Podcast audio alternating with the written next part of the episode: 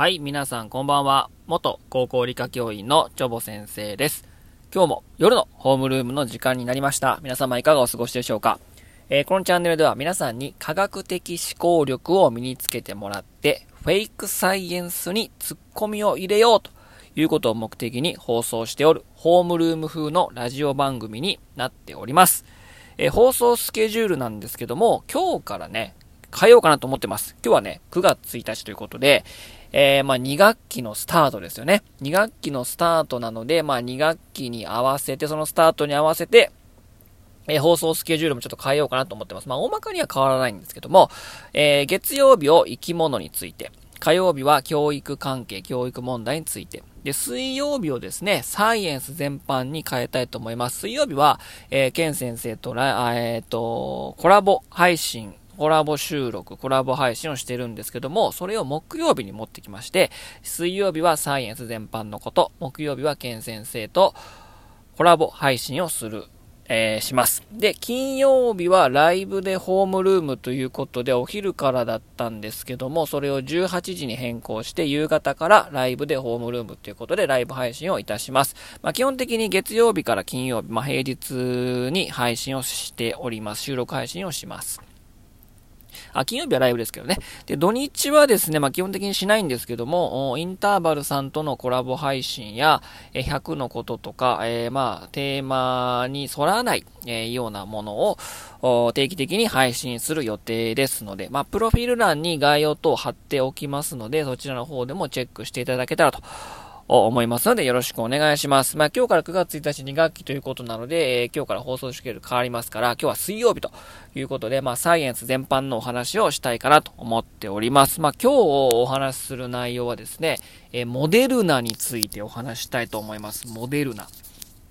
ね、皆さん、モデルナというともうね、皆さんご存知かと思いますけども、えー新型コロナウイルスのワクチンですよね。えワクチンを開発した会社になるんですけども、もう、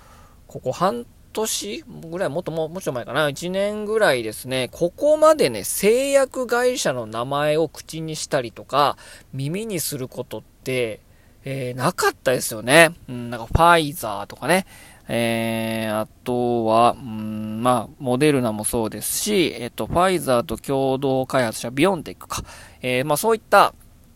製薬会社ね、アストロゼネカとかね、もうそんな知らなかったじゃないですか、正直。まあ、欧米の会社ですけども、まあそういった製薬会社の名前をね、口にするっていうことがね、えーまあ当たり前だったとかね、えーなったと思うんですけども、今、まあ、ほとんどがね、ファイザー、ビオンテックのその共同で作ったコロナウイルス、あワクチンを接種してる人が多いかと思うんですけども、えーモデルナってね、えーどんな会社だったかというとですね、全然有名じゃなかったんですよ。まあ、ファイザーとかね、ビオンティック、まあ、ファイザーもね、このコロナ、えーワクチンのおかげで、なんかもう過去最高最高益を出してるみたいですけど、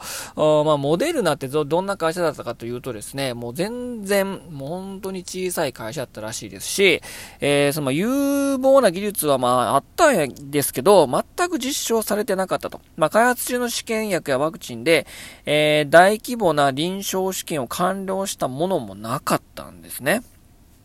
で、さらにその市販品、モデルナ製の市販されてる薬というものももうなかったんですよ。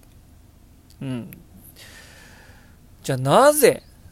なぜいきなりこんなね、トップスターダムにね、こう、のし上がったのかというとですね、えー、まあ、メッセンジャー RNA ワクチン、まあ、遺伝子ワクチンを人類でこう、初めてね、えっ、と、まあ、えー実証実験というかね、えー、まあ、今、あの、世界中にね、えーこう、やってるわけですけども、そのモデルナがですね、全然儲からなかった会社なのに、2021年10億回分の新型コロナワクチンを供給し、190億ドル、まあ、日本円で約2兆8、2兆800億円の収益を上げるという可能性があるということで、もう一躍ね、もうすごいですよ。あの、アスピリンを開発したドイツのバイエル、これ聞いたことありますよね。バイエルとか、同じバイオテック企業で創業が30年早いバイオジェンといった手堅いこの企業をも上回る市場価値になったということなんですけども、いやー、なんでなんですかね。ちょ、私はちょっとね、あの、ひねくれ者なので、これなんで、なんでなみたいな。うん。えーそもそもそんなね、えー、っと、そんな注目されていない、そんな企業だったのに、なぜここまで投資家が投資をして、えー、なったのかなっていうのがね、すごいもう不思議なんですよね。で、えっ、と、モデルナの CEO のステファン・バンセルっていうね、フランス生まれの方で47歳ですかね。えー、その方が CEO なんですけども、それがね、なんかこう、なんか、うなんか繋がってんのかなみたいなね、どうなんかアメリカのなんかこういう有力者とか、いろいろ調べてたんですけど、やっぱり日本語だとね、ないっすね。うん、なんかど、どういういきさつで、で、えー、メッセンジャー RNA ワクチンっていうのは、まあ、数十年ぐらい前、発見、まあ、RNA 発見されたの50年ぐらい前なんで、半世紀ぐらい前なんですけど、えっ、と、メッセンジャー RNA ワクチンを、まあ、提唱して、まあ、臨床実験を経て、そう、市あの、市販化されたものはないんだけど、おまあ、カタリン・カリコ博士ハンガリーの人ですけども、その人が生みの親と言われてるんですけども、もうノーベル賞候補者らしいです。このカタリン・カリコ博士。まあそういう、もう臨床試験は終わってないけども、許可されてはなかったけど、そういう技術というものは、まあ以前十数年ぐらい前からあったんですね。でもまあその、安全性が確認されておらいないし、えー、その確立されて市販化されたものはなかったんですね。で、大体インフルエンザも不活性化ワクチンで死んだ、えっ、ー、と、ウイルスの細胞壁、細胞膜入れたりとか、えまあ、不活性化、まあ、毒素弱めたやつとか、まあ、生ワクチンとかもあるけども、メッセンジャー RNA ワクチンというものは、もう発売されてなかったんですね。うん。えー、で、それで、そういった技術をもういっぱいたくさん持ってたのかって言われたら持ってなかったんですよ。その、あの、何でしたっけ？えー、モデルナね。なんでこう、モデルナこうピックアップされて、ここまでなったのかっていう、なんかね、もうそういう闇の部分を知りたくて仕方ないんですけどね、ちょっと出てこないので、何かあったら皆さん教えてください。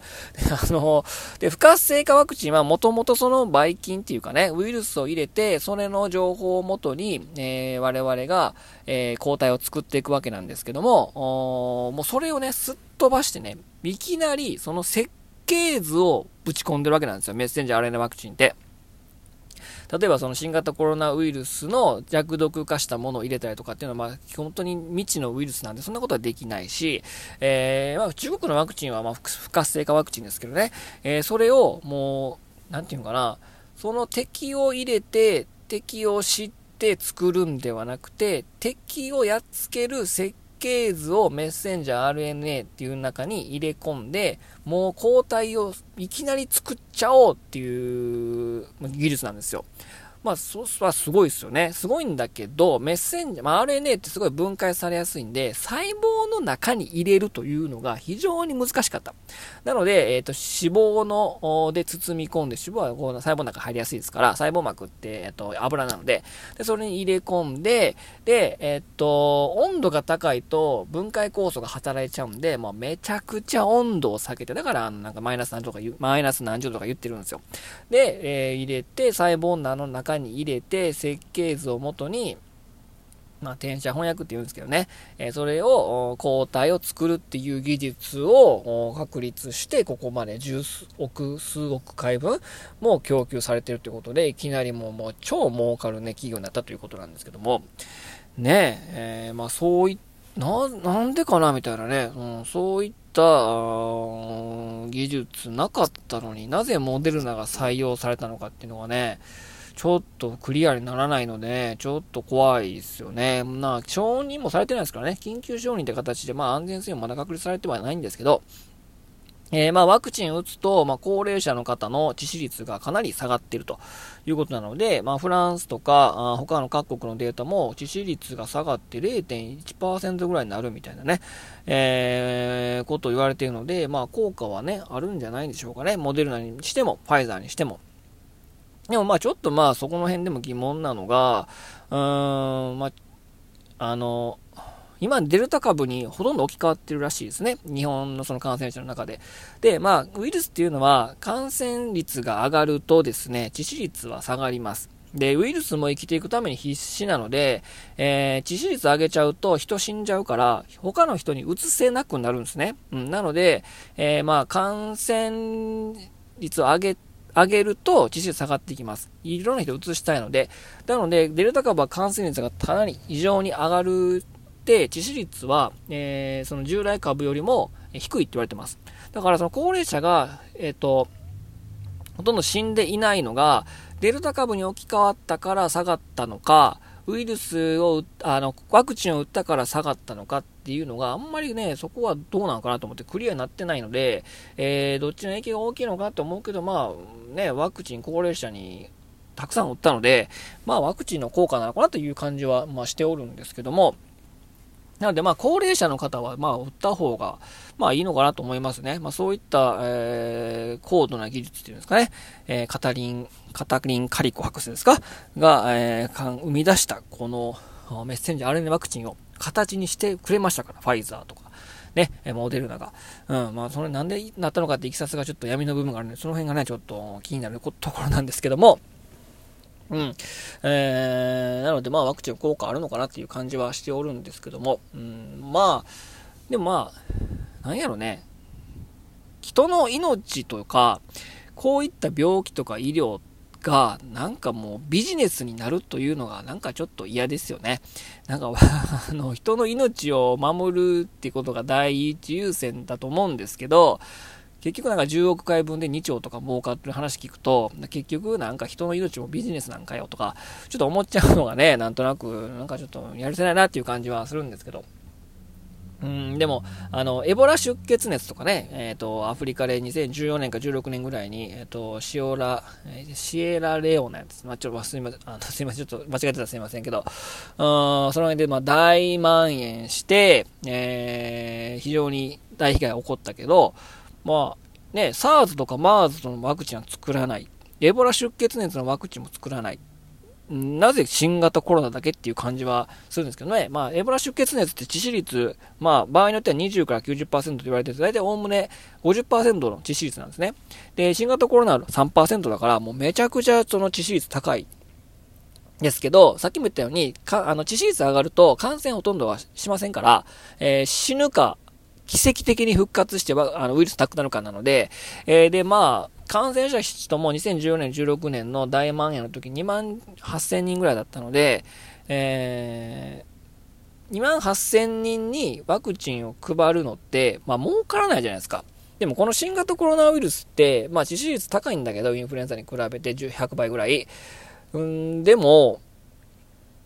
全世界中の人に関わるから、配れるから、何億回分を配れるわけなんですよ。で、1回に4000ぐらいかな、4000ぐらいなので、えー、何十億何億、その、健康な人に打てるっていうのがね、絶対特効薬作った方がいいんですよ、絶対。かか、でも特効薬作ると、かかった人にしか関係ないから、数は絞られますよね。でもワクチンっていうのは健康な人にも対象になるから、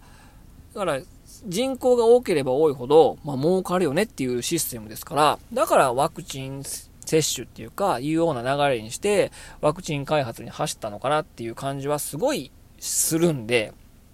ま、確かに実利も下がってるし、効果あるんだけど、まあ、ワクチンより特効薬の方の研究した方がええんちゃうんとか思うんですけど、まあ、そこはビジネスが絡んでますから、まあ、グローバリズムなんで、え、まあ人の流れは止まりましたけど、物流というか命とかね、こういったワクチンは、まあ、国境を越えて儲かるものだから、ワクチン開発に行ったのかなっていうちょっとね、闇の部分があるからね、そこを解明したくなるんですよね、僕の場合は。ひねくれた目線ですいません。はい。ちょっと科学の目で見ると、なぜモデルナが選ばれたのか。全然儲からんし、全然その市販された薬もないのに。で、特効薬ではなく、なぜワクチンに行ったのか。やっぱり儲かるからかなと。健康な人にも対象になるから。そうすると、生きとし生けるもの。まあ、80ぐらい人口いるから、全員に打てば、1回4000ですよ。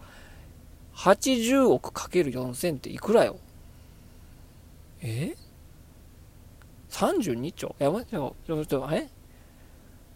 め、めっちゃ儲かるね。だから ワクチン開発した方がやっぱ儲かるんですかね。なのでまあ人の命をね、お金にしてビジネスするのもどうかなとか思うんですけども、うーん、まあなんか闇が深いですけども、皆さんはどうでしょうかね。えー、まあ私そんなワクチンをね、否定してるわけじゃないし、まあ、生物勉強した生物教えてたので、メッセンジャー RNA、あ、そういうことかみたいなね。設計図ぶち込んで設計図を元に、本当にコロナに効くワクチン、あの、抗体作れんのか、それできたらすごい技術だなとすごい思いますしね。えー、で、あと、ね、なんだったかな。モデルナはね、次ね、えっと、サイトメガロウイルスに対するワクチンも作ってるし、あとスーパーワクチンっていうのもね、開発してるみたいですよ。もう一回打てば、もう全部に効くみたいな。うん、それ作るための足がかりやったんちゃうかとか、すごいね、え勘ぐっちゃうんですけども、スーパーワクチンっていうのも開発中らしいですよ。もうそれ打てばもう何にもかからん、超無敵みたいな。まあそういったワクチンの開発もしてるみたいですけども、何かちょっと闇が深くてね、えー、金儲けに走んだよな、みたいなね、えー、感じはするんですけど、皆さんどうでしょうか？別に私はワクチン反対派でもないし、えー、ワクチン絶対打ったらあかん、あかんみたいな、そういうスタンスではないですよ。ないですけども、うん、なんかそれの辺はどうなのかなっていうちょっと俯瞰した目で見ておりますけど、皆さんはどうでしょうか。えー、まあ、ということで、えー、まあ、今日はモデルナについて、まあ、新型コロナワクチンについてお話をしました。えー、このホームルーム聞いたよっていう人は、いいねを押していただけると、そのホームルームに出席ということにしますので、気軽にいいねを押してください。えそれでは今日はこれで終わります。バイバイ。さようなら。おやすみなさい。